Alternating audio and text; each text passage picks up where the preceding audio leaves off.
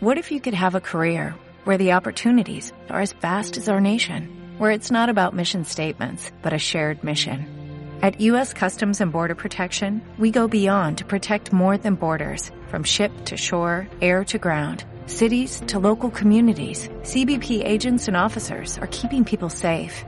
Join U.S. Customs and Border Protection and go beyond for something far greater than yourself. Learn more at cbp.gov/careers. gbu-es.org. Estás escuchando una conferencia organizada por los Grupos Bíblicos Unidos. La única competencia que tengo para esto es decir que yo tampoco entiendo a Dios, ¿no? Así que compartiremos nuestra ignorancia en este tiempo ante lo que es un conocimiento demasiado alto para nosotros, ¿no? Tan grande como Romanos 11 se levanta en su exaltación, ¿no? ¿Quién se atreverá a decir que conoce a semejante a Dios? Excede totalmente nuestra mente y conocimiento.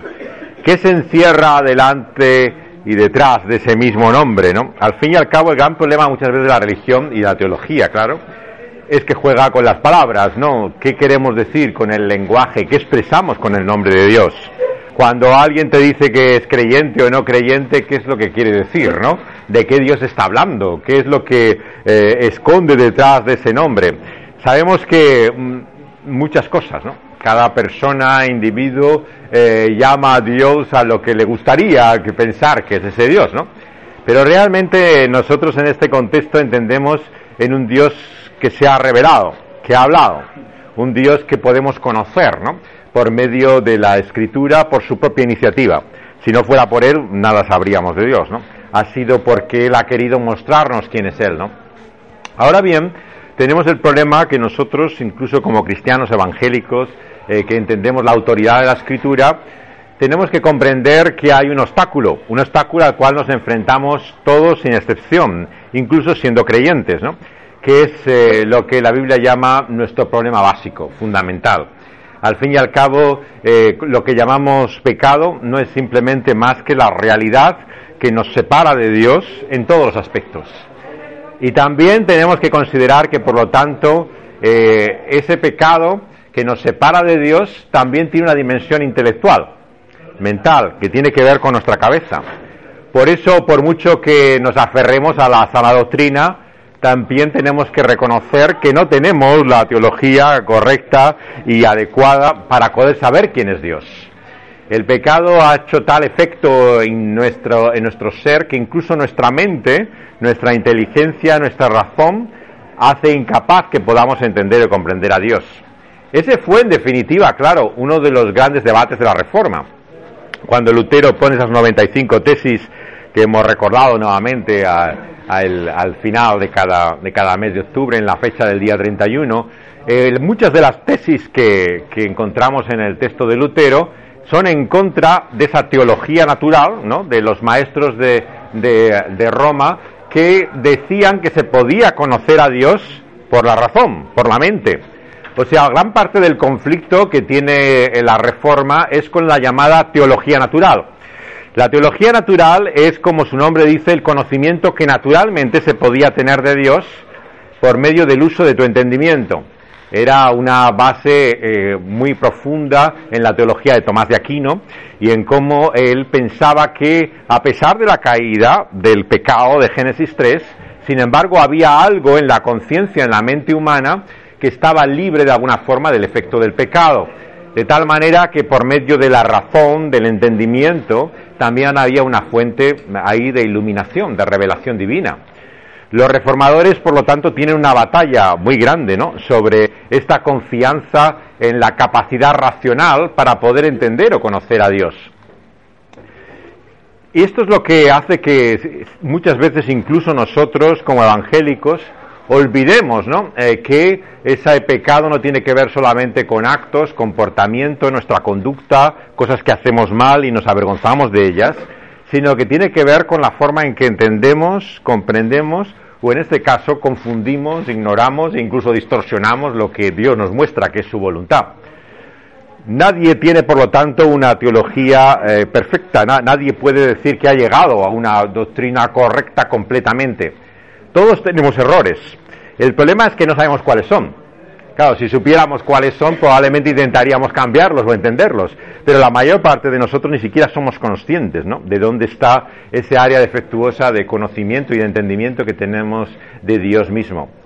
Cuando la escritura misma nos habla de ese problema que tenemos y que afecta a nuestra mente y entendimiento, no solamente lo define en términos eh, de eh, nuestra falta de inteligencia o de conocimiento, muchas veces está sencillamente en lo que podríamos llamar la necedad del ser humano. Claro, todos entendemos eh, de alguna forma que hay una maldad evidente, como hemos dicho, en la conducta, el comportamiento de las personas, ¿no? Pero muchas veces se olvida que aparte, digamos, de esos, de esos actos y pensamientos malos, hay simplemente la estupidez que todos tenemos. Sea, somos individuos tremendamente eh, necios en este sentido, ¿no? Eh, es por esto que no debemos tampoco eh, tener, como muchos, una teoría conspiranoica, ¿no? De la realidad o de la vida, porque el mal, por muy inteligente que sea, siempre tiene que tenerse en cuenta que es estúpido, ¿no? O sea, incluso aquellos que son grandes mentes, ingenios de maldad, cometen errores, equivocaciones, ¿no? Ha salido ahora la biografía de Al Capone, ¿no? Eh, Capone fue, sabéis, el gran mafioso, ¿no? Que a partir de la ley seca logra eh, hacer toda su fortuna, ¿no? Y él eh, buscaba constantemente, el FBI, buscar cómo eh, poder eh, prenderle ¿no? y arrestarle. ¿no? finalmente, como algunos sabéis, no fue hasta que Hacienda descubrió, digamos, que no tenía clara su economía y que no estaba realmente pagando los impuestos que debieran. Y fue la única razón por la que Al Capone acabó en Alcatraz, ¿no? por un problema de Hacienda. Realmente, eh, muchas veces esta es la necedad incluso en la historia del crimen, ¿no? Puedes eh, tener la mente más inteligente, absolutamente eh, maléfica y muy astuta, que cometen los errores más estúpidos, ¿no? Como suelen decir siempre en las historias criminales, ¿no? El criminal es el que vuelve al lugar del crimen, ¿no? Y allí le descubre y se pone en evidencia. Por lo tanto, hay una realidad humana que tenemos que tener siempre en cuenta, que no es solamente conocimiento e ignorancia de él, sino nuestra propia estupidez, ¿no? Realmente no llegamos a, captar en nuestra necedad, ¿no? Eh, esa sabiduría práctica de la que habla la Biblia. Cuando nos habla la Escritura de la sabiduría que hay en Dios, ¿no?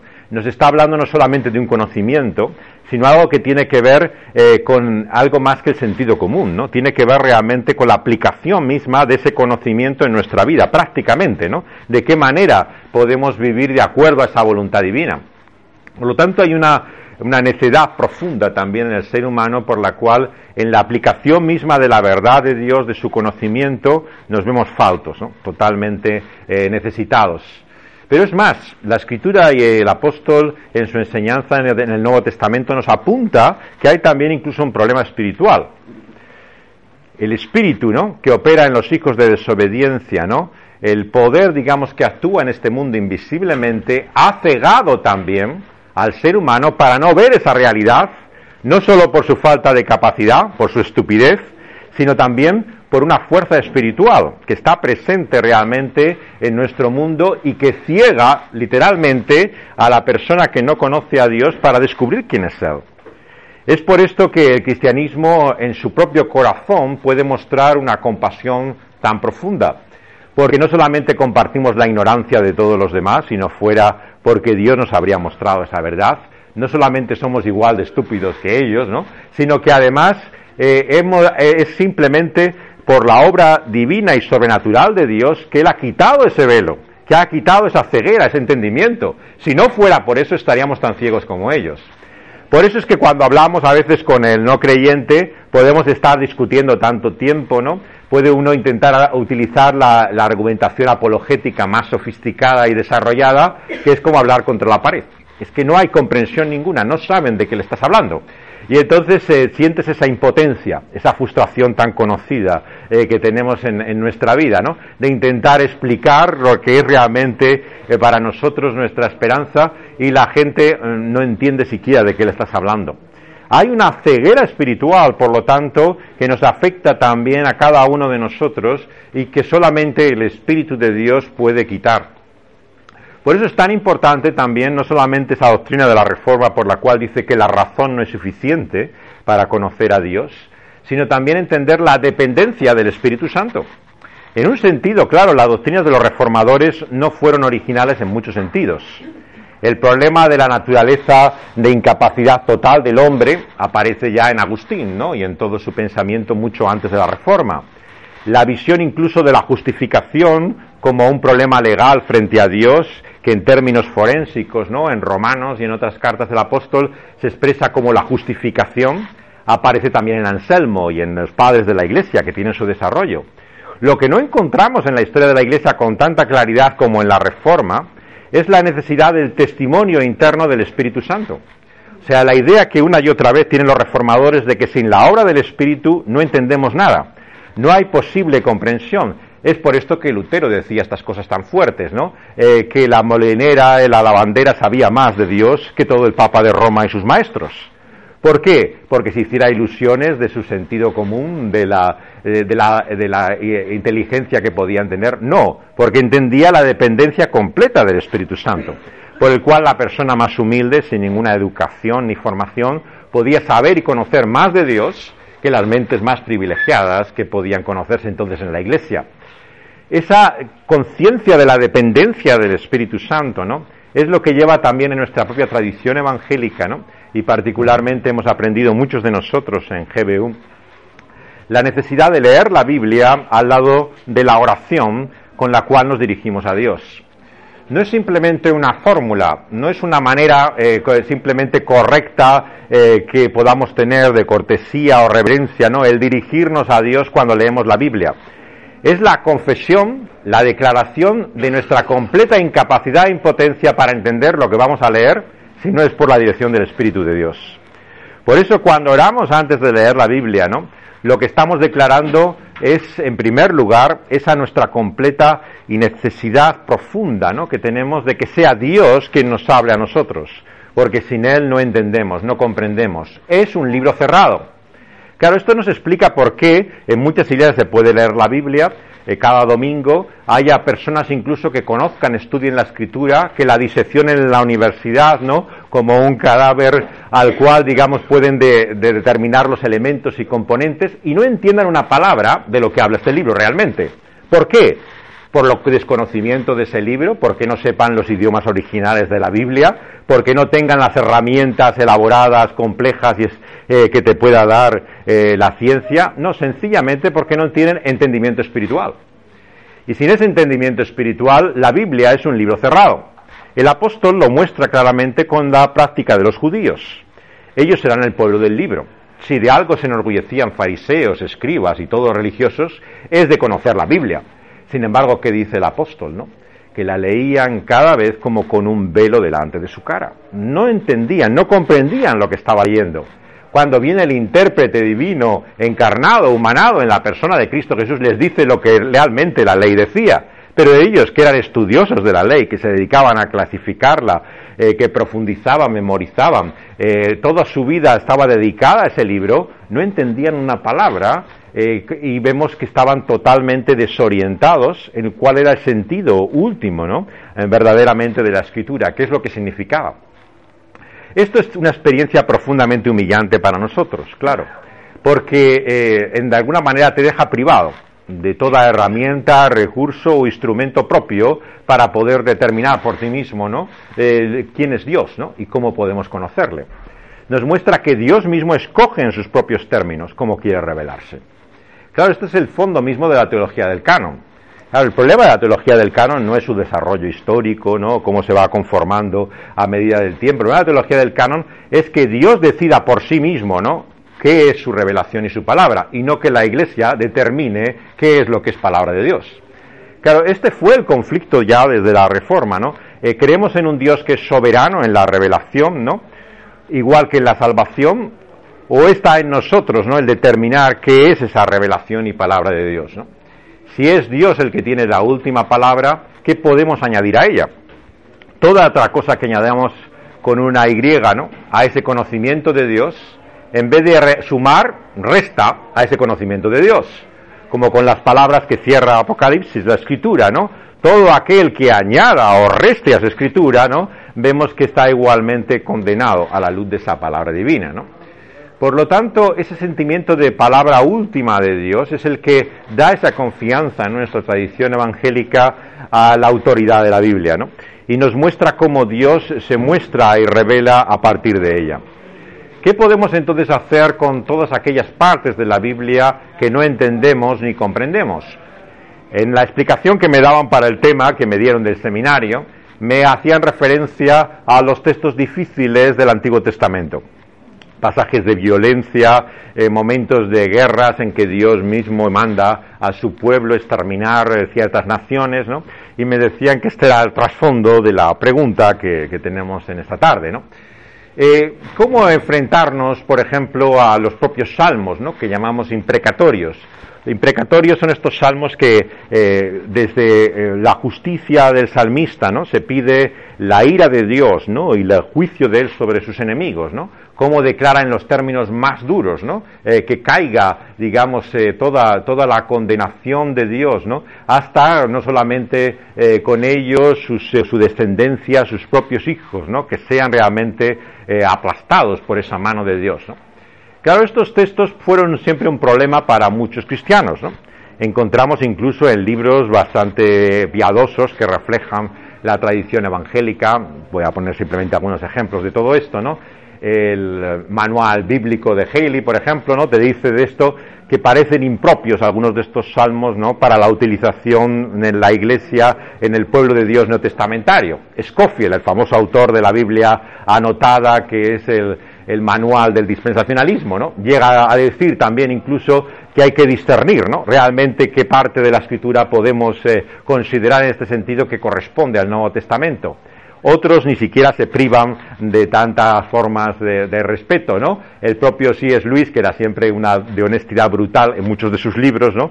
Las meditaciones de los salmos, dice Luis literalmente que le parecen estos salmos demónicos, ¿no? Eh, eh, diabólicos, incluso llega a decir, ¿no? Eh, que son los salmos imprecatorios, ¿no? muchos son los que, los que se han expresado ya no solo con reparos, ¿no? sino con un evidente rechazo sobre esta parte de la escritura, ¿no? Les parece impropio, ¿no? Claro, es cierto que algunas personas se identificaban con estos salmos imprecatorios. Si veis, por ejemplo, el vídeo que ha hecho Fuller, el seminario de, que estaba hasta ahora en Pasadena, con Bono de YouTube y el, el, teólogo, maestro de espiritualidad que hizo la traducción, paráfrasis, digamos, de la escritura, ¿no? que se llama The Message, ¿no? el mensaje, una versión de la Biblia, digamos, literaria, ¿no? Imposible de traducir, ¿no? Porque es la fuerza que tiene es el lenguaje original en inglés, ¿no? Y que a Bono le entusiasma, ¿no? Eh, eh, en esa conversación que podéis ver en la casa antes de su fallecimiento, ¿no? Recientemente, hablan de los salmos imprecatorios, ¿no? En particular, ¿no? Y cómo eh, para Bono le abrieron los ojos, ¿no? A la realidad de la fuerza de esta parte de la escritura, ¿no? Y él, claro, que era un joven con espíritu post-punk, ¿no? De, bastante agresivo, le parecieron maravillosos, ¿no? Estos salmos, ¿no? Cómo expresaban la violencia, la fuerza, ¿no? Que tenía esta fascinación, claro, que algunos podían tener, ¿no? A otros les produce un inmenso rechazo. Nick Cave, otro músico de rock, cuando escribe su prólogo al Evangelio de Marcos en la Biblia laica, ¿no? Él, que es un gran lector de la Biblia, cuenta que tenía reparos con el Nuevo Testamento. Se educó en la iglesia anglicana en Australia y a él lo que le fascinaba era el antiguo. Cada vez que le hablaban de la violencia, entonces se despertaba en la iglesia y escuchaba eh, las guerras y las batallas que había. Pero cuando llegaba Jesús y su lánguida figura, su mensaje de amor, no parecía decirle mucho a su espíritu punk. Pero entonces cuando encontraba esa fascinación con esos textos, no se preguntaba qué relación tiene con el Evangelio. Claro, lo que cuenta en su prólogo del Evangelio de Marcos es que él descubre que el Jesús del Evangelio de Marcos es el Dios del Antiguo Testamento al profundizar realmente en el texto del Evangelio se da cuenta que no es otro Dios, que el Jesús que echa a los cambistas, el Jesús que llama en términos tan insultantes ¿no? a los religiosos judíos, es el mismo Dios que se había mostrado anteriormente. Y entonces se da cuenta eh, lo que muchas personas tienen dificultad de ver, ¿no? que no son dos dioses diferentes. No hay un Dios que se haya revelado en los primeros dos tercios de la Biblia y otro distinto en el Nuevo Testamento. Es el mismo Dios, ¿no? Entonces, eh, cuando descubrimos y nos damos cuenta que no se trata realmente de una revelación inferior de ese Dios, de un malentendido, Claro, hay libros evangélicos incluso, ¿no? Como los genocidios en la Biblia, ¿no? De Weiler, que te dice literalmente que es un malentendimiento de, de, Moisés. Él no entiende realmente lo que Dios le está diciendo y hace estas cosas, estas guerras, pero por equivocación, claro. Eh, cuando llega, sin embargo, a la conclusión de que no es una equivocación, de que realmente era un mandato divino, ¿cómo concilias, claro, todo esto con la realidad de ese mensaje de Jesús, ¿no? de paz y de amor que encontramos en el Nuevo Testamento? Eh, tal vez fue Dietrich Bonhoeffer, ¿no? el más conocido intérprete de estos salmos, eh, eh, que mostró la necesidad de una lectura cristocéntrica de los salmos imprecatorios. ¿no? El predicador luterano ejecutado por los nazis ¿no? se da cuenta ¿no? en medio del conflicto cuando está escribiendo sobre estos salmos ¿no? que realmente la única forma de entenderlos y comprenderlos son como salmos de Jesús, ¿no? hablando en contra de sus enemigos. La conclusión a la que él llega es a la luz de los evangelios. Si la palabra del Antiguo Testamento que más aparece en el Nuevo son los salmos, ¿no? encontramos muchos de ellos en los labios de Jesús, como si Jesús mismo se identificara con el justo realmente que es el salmista. Por lo tanto, el inocente, el sin mancha, el que pide el juicio de Dios sobre los injustos, ¿no? El que clama por esa ira divina es Jesús mismo hablando de sus enemigos. Claro, la pista que le encuentra está en Judas mismo. Dos de los salmos imprecatorios son citados en el Evangelio como profecía de la traición de Judas. Y se usan para mostrar precisamente que era el cumplimiento ¿no? del texto también que había profético de esos salmos ¿no? en la vida de Jesús. La, traición ¿no? y la oposición en la, con la cual va a ser entregado finalmente a las autoridades romanas. Os propongo por lo entonces como un modelo de interpretación y acercamiento de entendimiento a la escritura lo que Bonhoeffer nos dice. De alguna manera vemos que cuando aprendemos a leer, por ejemplo, el libro de los Salmos desde la perspectiva de Jesús, ¿no? Tiene con su esposa un libro ¿no? en que hay meditaciones muy breves sobre cada salmo, en cómo Jesús entendería ese salmo desde su propio punto de vista. Claro, nuestra lectura de los salmos generalmente es muy personal, muy subjetiva, ¿no? Leemos identificándonos con el autor del salmo como si hablara de nosotros mismos. Claro, pero ¿qué sería pensar en ese salmo en términos de Jesús? ¿Cómo entendería él esas palabras? Claro, comprendemos cómo tiene una nueva luz, ¿no? Adquiere realmente un nuevo sentido esa palabra cuando comprendemos que esa era la Biblia de Jesús que era realmente él que veía que hablaban de, de, él esas palabras y que era por su espíritu, digamos, también que estaba profetizado y revelándose quién era él. Por lo tanto, cuando vemos muchos de estos conflictos de, violencia, de guerra, ¿no? encontramos diferentes tipos ¿no? a lo largo de la escritura. Por un lado, es evidente que la maldad es mostrada con toda su fuerza a lo largo de todas las páginas de la Biblia. Evidentemente que no todos los actos de maldad que, encontramos en la Biblia son atribuibles a Dios. Desde el principio, claro, encontramos tras la caída eh, que desde Caín en adelante el ser humano comete cosas realmente eh, repulsivas a causa de su pecado. Por lo tanto, no podemos responsabilizar, claro, a Dios de lo que son puramente actos pecaminosos. Pero claro, efectivamente, al lado de ellos hay actos violentos, ¿no? Manifestaciones del juicio de Dios que expresamente en la escritura dice que Dios le ordena, ¿no? A, sus siervos que hagan. Vemos también que generalmente no los cumplen tal y como debieran, ¿no? Eh, conocéis, claro, el caso de Saúl, ¿no? Y de otros que son encargados desde la época de la conquista en acabar con ciertos pueblos, pero no lo hacen, o sea, quedan con el botín que han que han tenido en contra de la, del mandamiento expreso de Dios, ¿no? De cómo han de hacer esa guerra o ese conflicto, ¿no? Pero, ¿cómo poder comprender, ¿no? Todos actos, estos actos de violencia, ¿no? La, la, virulencia en la cual se muestra el juicio divino. Yo creo que tenemos que volver otra vez al principio, ¿no? Eh, si nos escandalizan estos pasajes, si nos avergonzamos de ello, ¿no? Es porque no entendemos la gravedad de nuestro problema como tenemos una visión muy superficial del pecado, ¿no? No solamente pensamos que podemos entender o conocer quién es Dios, sino que nos parece incluso ofensivo y repulsivo lo que Dios hace, ¿no? Porque es nuestra medida, digamos, en la cual estamos evaluando, ¿no? La justicia, la santidad o la bondad de los actos de Dios, ¿no? En ese sentido, la única forma de poder enfrentarse a estos pasajes que nos muestran ¿no? la acción de Dios que no podemos comprender es entender desde la realidad misma de nuestro pecado la gravedad que tenemos de nuestro problema. Una y otra vez vemos cómo Dios no solamente se revela frente a otros pueblos, sino a su propio pueblo, ¿no? Le muestra la santidad. Recordáis el pecado de Acán, por ejemplo, ¿no? En números, cómo actúa Dios cada vez que es evidente, ¿no? Esa maldad dentro de su propio pueblo. Parece un acto misericordia, ¿no? Inmediatamente Dios actúa incluso con el sacerdocio mismo. Cuando no cumplen de acuerdo a la voluntad de Dios, literalmente fulmina a Dios, a ese sacerdocio, como si fuera una señal, ¿no? Un signo, ¿no? De ese juicio divino. ¿Cómo podríamos entender en cuadro general, ¿no? Esta violencia. Yo creo que hay varios momentos a lo largo de la escritura claramente distinguibles, ¿no? Vemos que claramente cuando la caída se produce, ¿no? Eh, Dios establece su juicio frente al mal, ¿no?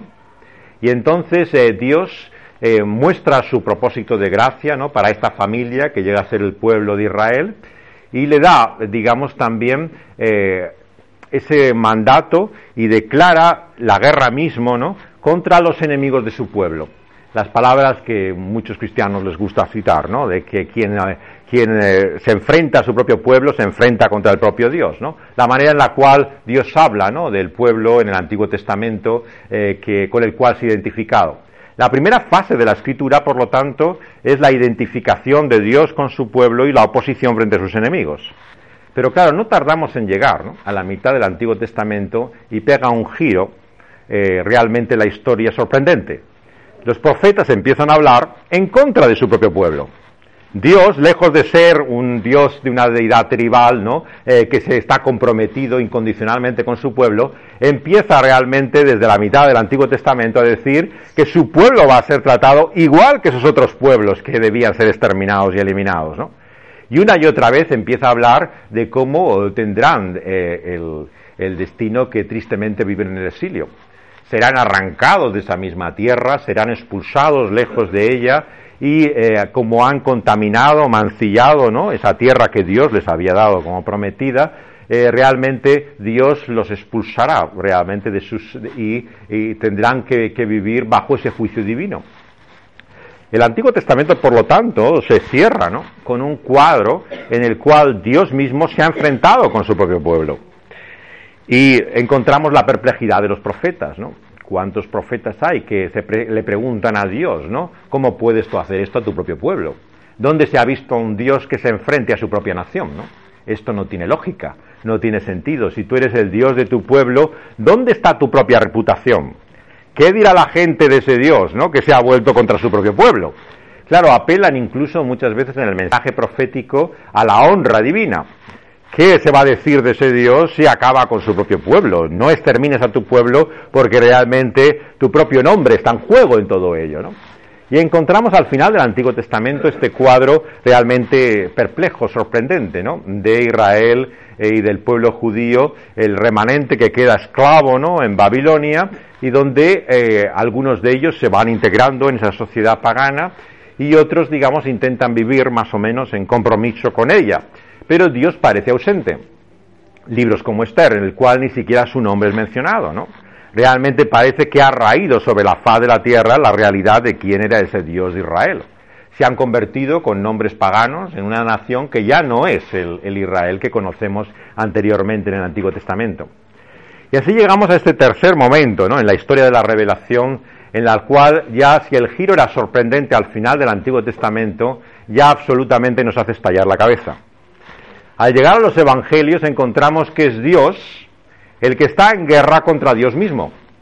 Nos presenta a su propio Hijo y nos dice que de acuerdo a esa profecía que dada a Isaías, Él va a ser el siervo sufriente que sea molido, será, sufrirá, será, será dolido, herido por la propia mano de Dios, dice Isaías. Propio Dios se volverá contra su propio Hijo, ¿no? Y no tendrá piedad de él. Las, las, expresiones tremendas que encontramos en la profecía se hacen realidad en la pasión de Jesús.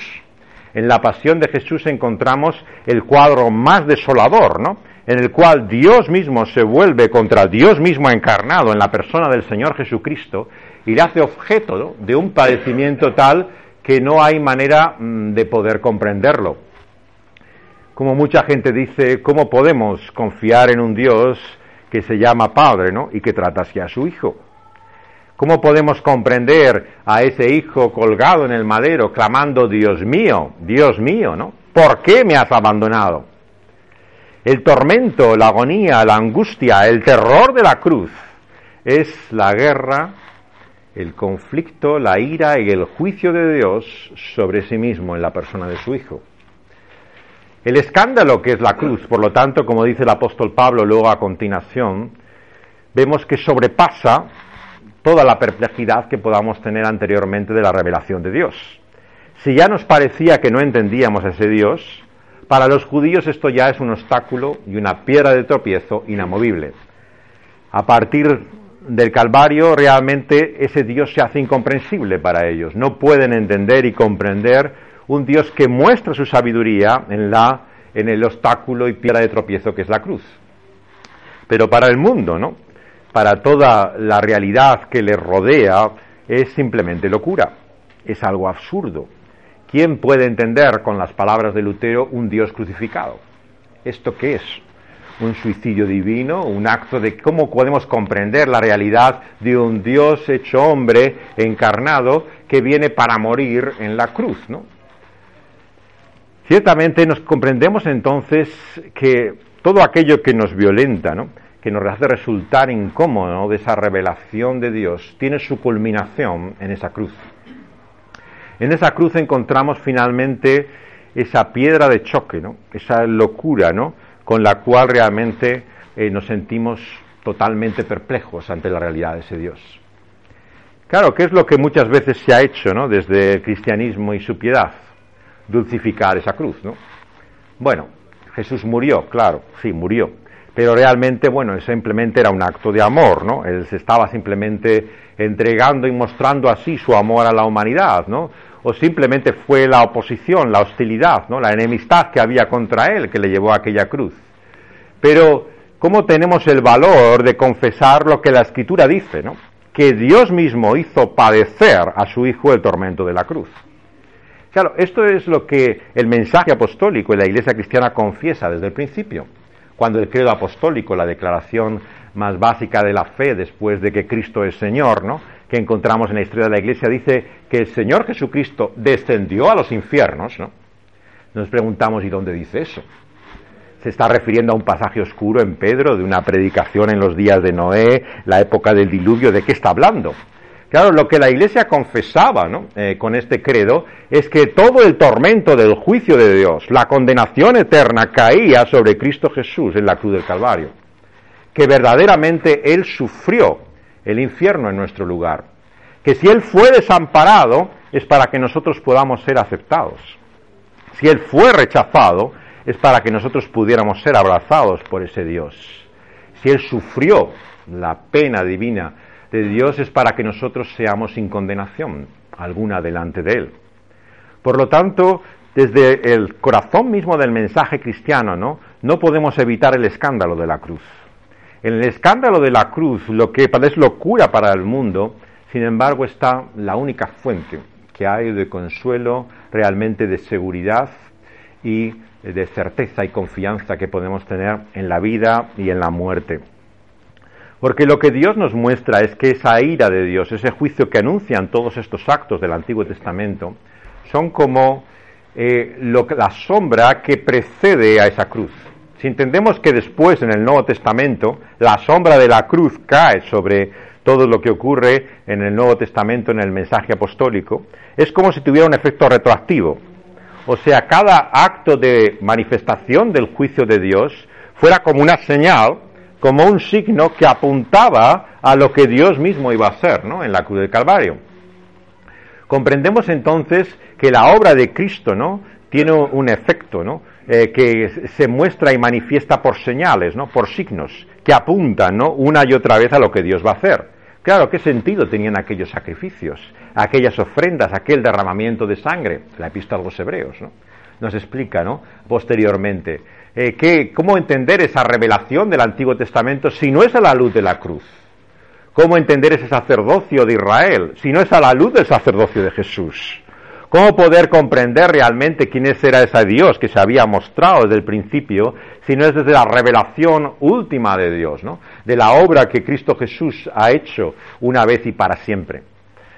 Ese sentido final, ¿no? completo, consumado, ¿no? que tiene en Hebreos la obra de Cristo, te muestra ese carácter irrepetible, ¿no? al cual apuntan, ¿no? como señales, ¿no? todos estos signos que anuncian el juicio divino. ¿no?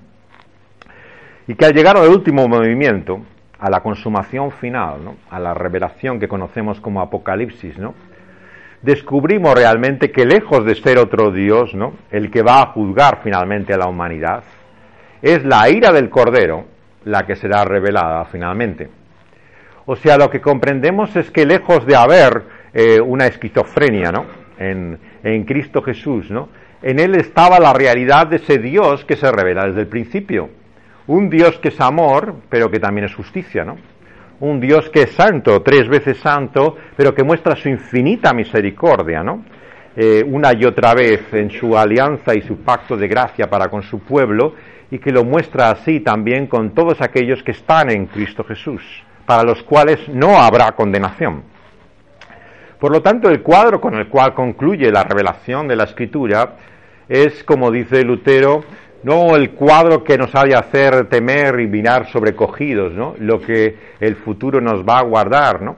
sino comprender que esa victoria, que ese triunfo del Cordero, es finalmente también el triunfo y la victoria de Dios mismo, ¿no? Que en su gracia también acaba con todos nuestros enemigos. Esto se convierte como en un cántico de victoria una y otra vez. Es como si los cánticos de Moisés, a los que hace referencia Apocalipsis, se cumplieran finalmente en esa revelación final, como si ese júbilo ¿no? con el cual el pueblo de Dios debía entrar en esa tierra prometida y recibir esas promesas de Dios al ser sacado de Egipto, ¿no? Tuviera su consumación finalmente en ese cielo nuevo, esa tierra nueva, esa realidad última que Dios ha hecho. ¿Por qué? Porque entonces todos los enemigos serán sujetos bajo sus pies, el Salmo 2. Su trono eterno será establecido para para siempre. Satanás ya no podrá acercarse, será arrojado al lago, al fuego del infierno, no tendrá más lugar para con su pueblo. La nueva Jerusalén será una realidad fortificada en la cual ya no habrá posible amenaza o peligro de fuera. Él, mismo Dios, hará su centro, su morada, su domicilio permanente eh, con su pueblo para siempre. Por lo tanto, es esa presencia de Dios la que una y otra vez se revela también en ese Cristo reinante, ¿no? Por toda la eternidad. Ese Cordero que muestra finalmente su ira, que se muestra como un guerrero que cabalga en los cielos, ¿no? Que tiene las túnicas manchadas de sangre, ¿no? En lo que significa esa batalla final, ¿no? No es una figura distorsionada, ¿no? Del Jesús que encontramos en los evangelios, ¿no? Nos muestra la realidad de quién es Dios mismo en toda su profundidad. ¿Cuál es el problema? La Biblia y la revelación de Dios está llena de paradojas, que no son contradicciones. Encontramos que hay un único Dios, no hay otro Dios aparte de él. Dice el apóstol mismo que todos los otros dioses no son nada comparado de Dios. Pero al mismo tiempo, desde el principio, ese Dios se expresa en plural. El Espíritu se mueve sobre la faz de las aguas, crea todas las cosas encontramos una realidad que apunta una y otra vez a ese Dios trino que se revela plenamente en el Nuevo Testamento. Hay un solo Dios, pero se revela personalmente en ese carácter como un Dios trino. ¿Cómo se puede entender esto? Lógicamente. ¿Cómo puede ser uno y tres al mismo tiempo? Claro, es que no es uno y tres al mismo tiempo. Es un solo Dios y tres personas.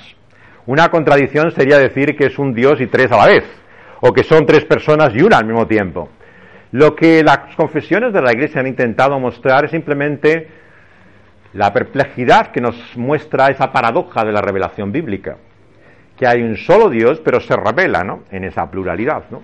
Y por lo tanto el problema que para muchos significa la Trinidad es simplemente asumir lo que la Escritura misma nos dice acerca de ese Dios, que no podemos entender o comprender plenamente. ¿Cómo ese Dios se revela y encarna en la persona de Jesús? siendo verdaderamente Dios y completamente hombre. Claro, para muchos esto es incomprensible, ¿no? ¿De qué manera podemos entender, ¿no? Que pueda ser auténticamente humano y al mismo tiempo divino? decimos, bueno, esto lo hacía como Dios, esto lo pensaba él como hombre, intentamos distinguir partes, pero como dice la confesión de Calcedonia o Nicea, no hay partes en la revelación de Dios en Cristo. Eh, todo lo que es él es verdaderamente como Dios y como hombre. Ahora que nos acercamos a estas fechas de, de Navidad, recordamos mismo el milagro de la concepción, ¿no?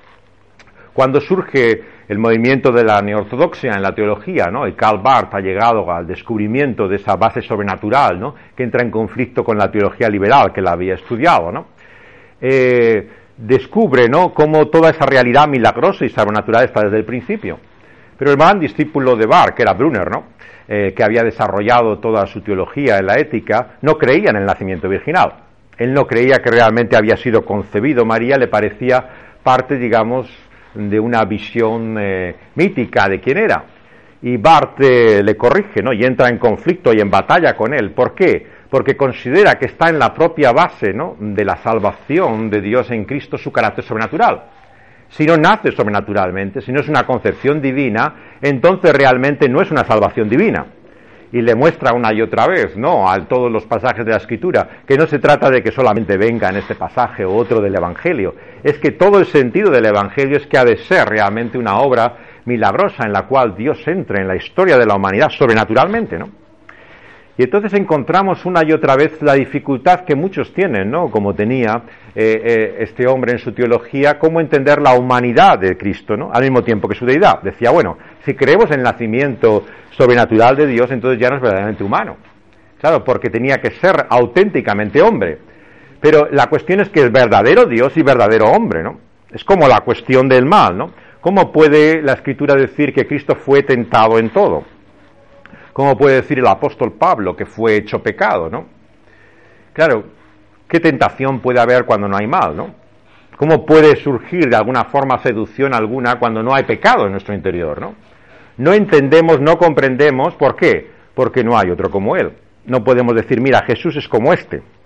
Y esto se funciona así, de esta manera se produce. No, Jesús es único. No hay en su singularidad ninguna comparación posible. No hay otro verdadero Dios, verdadero hombre que podamos decir, mira, así es Jesús. Tenemos que creer de lo que Él mismo ¿no? nos revela de sí mismo, ¿no? Y nos muestra una y otra vez en los Evangelios, tal y como es, completamente Dios, completamente hombre esa lucha que emprendió Atanasio ¿no? en la historia de la Iglesia para demostrar que no había partes, porciones, esferas, eh, que no podemos distinguir realmente en Cristo Jesús, ¿no? Por un lado su deidad, por un lado su humanidad. Está perfectamente unida, no podemos separar la realidad de quién es Él, ¿no? Él es único y singular.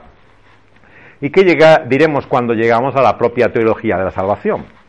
Claro, hasta el día de hoy la Iglesia se encuentra dividida entre cristianos que enfatizan por un lado la soberanía de esa gracia divina, ¿no? Su elección, predestinación, cómo esa obra es completa, de final al principio de Dios mismo, ¿no? Y otros que insisten, ¿no? En la responsabilidad humana, la libre voluntad en la cual tenemos que tomar nuestra decisión de fe. Y unos y otros no se entienden entre sí, ¿no? Intentan de alguna forma buscar alguna fórmula de compromiso, de entendimiento, pero no es posible. ¿Por qué? Porque hay una revelación paradójica, ¿no? De Dios en la Escritura y de su salvación. Ambas cosas son ciertas por igual. La tentación es coger un pasaje y cuando ese pasaje no se ajusta o adapta a tu teología, a tu teología empezar a retorcerlo. Bueno, aquí dice esto, pero claro, en otro sitio dice otra cosa, ¿no? Entonces hay que tener en cuenta los otros pasajes para poder entender este, ¿no? Y acabas dándole la vuelta, ¿no? Y acabas con esta conocida frase. Bueno, esto dice, pero quiere decir, ¿no? Bueno, quiere decir lo que dice, ¿no? La Biblia no dice otra cosa de lo que dice, ¿no? Por mucho que le digamos quiere decir esto, quiere decir lo que dice. Y, lo que ocurre es que muchas veces no se adapta, no se, no se encaja en ese sistema ¿no? en el cual queremos colocar a Dios y su revelación. Y por esto es que hay tal peligro ¿no? en utilizar la Biblia ¿no? de esa forma domesticada, ¿no? manejable, utilizable, por la cual la usamos según nuestra conveniencia. El uso selectivo ¿no? de versículos simplemente, ¿no? como las sectas hace, ¿no? Por el cual una doctrina se acompaña en paréntesis con tres citas, ¿no? Y esta es la, doctrina bíblica. No, la doctrina bíblica no lo es porque haya tres citas después a continuación. La doctrina bíblica es lo que de Dios se revela en toda la escritura, ¿no? O sea, esto no es una máquina, ¿no? De preguntas y respuestas que te sale automáticamente, ¿no? La solución para cualquier problema. Tenemos que simplemente aceptar, ¿no? enfrentar la realidad de, Dios en, tal y como Él se muestra ¿no? en la totalidad de la escritura. ¿no? Y entonces lo que debemos hacer es aceptar esa verdad y tomarla con toda su fuerza. La mejor forma de meditar, ¿no? de, exponer, de, de considerar cualquier texto de la escritura es con la misma fuerza que el texto se revela. En el momento en que empiezas a debilitar esa fuerza, ¿no? que empiezas a decir, bueno, esto no dice exactamente, no puede ser así, ¿no? porque también hay otras cosas más, ¿no? Empieza realmente a, quitar realmente todo lo, que te parece ofensivo. ¿no?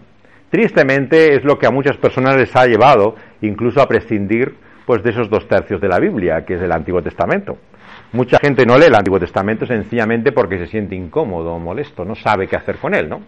Y entonces volvamos a nuestros salmos favoritos, ¿no? A leer un pasaje del Evangelio o algo que nos resulte más estimulante, ¿no? Porque esto, ¿qué hacemos con ello al fin y al cabo, ¿no? Y una y otra vez tenemos esa tentación, ¿no? De, de resistirnos a la realidad de que la Biblia es como un espejo que nos muestra la realidad de quiénes somos, además de mostrarnos quién es Dios. Como dice la teología de la Reforma, el verdadero conocimiento de Dios es el conocimiento de Dios y el conocimiento del hombre que nos da la Escritura. Ambas cosas. Y lo que nos dice de la realidad humana con todo lo que significa el rechazo de Dios del pecado, ¿no? Cómo abomina y cómo muestra su vileza, ¿no? Eh, lo absolutamente imposible que es para Dios contemplar la maldad, forma parte tanto de su revelación divina, ¿no? el mostrar nuestra naturaleza y condición como la realidad de quién es Él. La tentación, por lo tanto, es desviar la mirada, ¿no? no considerar la realidad de quienes somos. En la contraportada de mi libro de historias extrañas he puesto esta frase de Bono también, ¿no? que dice que le gusta leer la Biblia porque le muestra el lado oscuro que hay dentro de él. Claro, cuando uno se acerca de verdad a la Biblia y la lee como él hace regularmente, lo que lees no son cosas maravillosas sobre ti, no son, son pensamientos que alimenten tu autoestima y la manera realmente eh, tan positiva que has de pensar sobre ti mismo. Todo lo contrario, la escritura tiene duras palabras, ¿no? Revelación y manifestación difícil de aceptar y de tragar para nosotros, ¿no? Pero es tan palabra de Dios como la revelación de quién es Él, ¿no? Entonces la cuestión no es si te gusta o no te gusta, ¿no? Lo que dice, ¿no? Sino cuál es la verdad, ¿no? Que Dios nos muestra. Y lo que Dios nos muestra es que el pecado y la realidad humana caída ¿no? está en completa contradicción que hay, con Él. No puede convivir eh, ni eternamente, ¿no? ni en el presente, ¿no? desde su realidad celestial, con esa experiencia cotidiana, continua, absolutamente repetitiva que es el pecado. El pecado es la cosa más aburrida y monótona que hay sobre la faz de la existencia constantemente, continuamente, día a día, momento a momento nos acompaña. No estamos libres en ningún momento de esa lacra continua. Intentamos decir, sí, busca lo bueno que hay en tu interior, ¿no? Intenta mirarlo positivamente, pero es que todo está manchado, todo está contaminado. Claro, si el pecado fuera simplemente actos, eh, cosas ofensivas ante Dios, que simplemente tuviéramos que privarnos de ella, eh, que librarnos simplemente de cierta conducta o comportamiento, no entenderíamos todo lo que nos muestra Dios desde el Antiguo Testamento en toda su ley. Eh, cuando habla de la contaminación, de la mancha humana, eh, la cual una y otra vez se revela ¿no? en la ley, en el Levítico, ¿no? en, toda, en toda la legislación mosaica, como si fuera una plaga, como si fuera una lepra, una mancha que cubre todo el individuo, que mancha todo lo que hace, ¿no? Mancha hasta sus buenas obras. Claro, este es el gran problema. Como dice el profeta, ¿no? eh, si para el Señor, para el Señor, ¿no? Como nos dicen las palabras, ¿no? El profeta, nuestras buenas obras son como trapos de inmundicia, ¿no? ¿Cómo serán las malas, no? Si eso dice de las buenas, ¿no?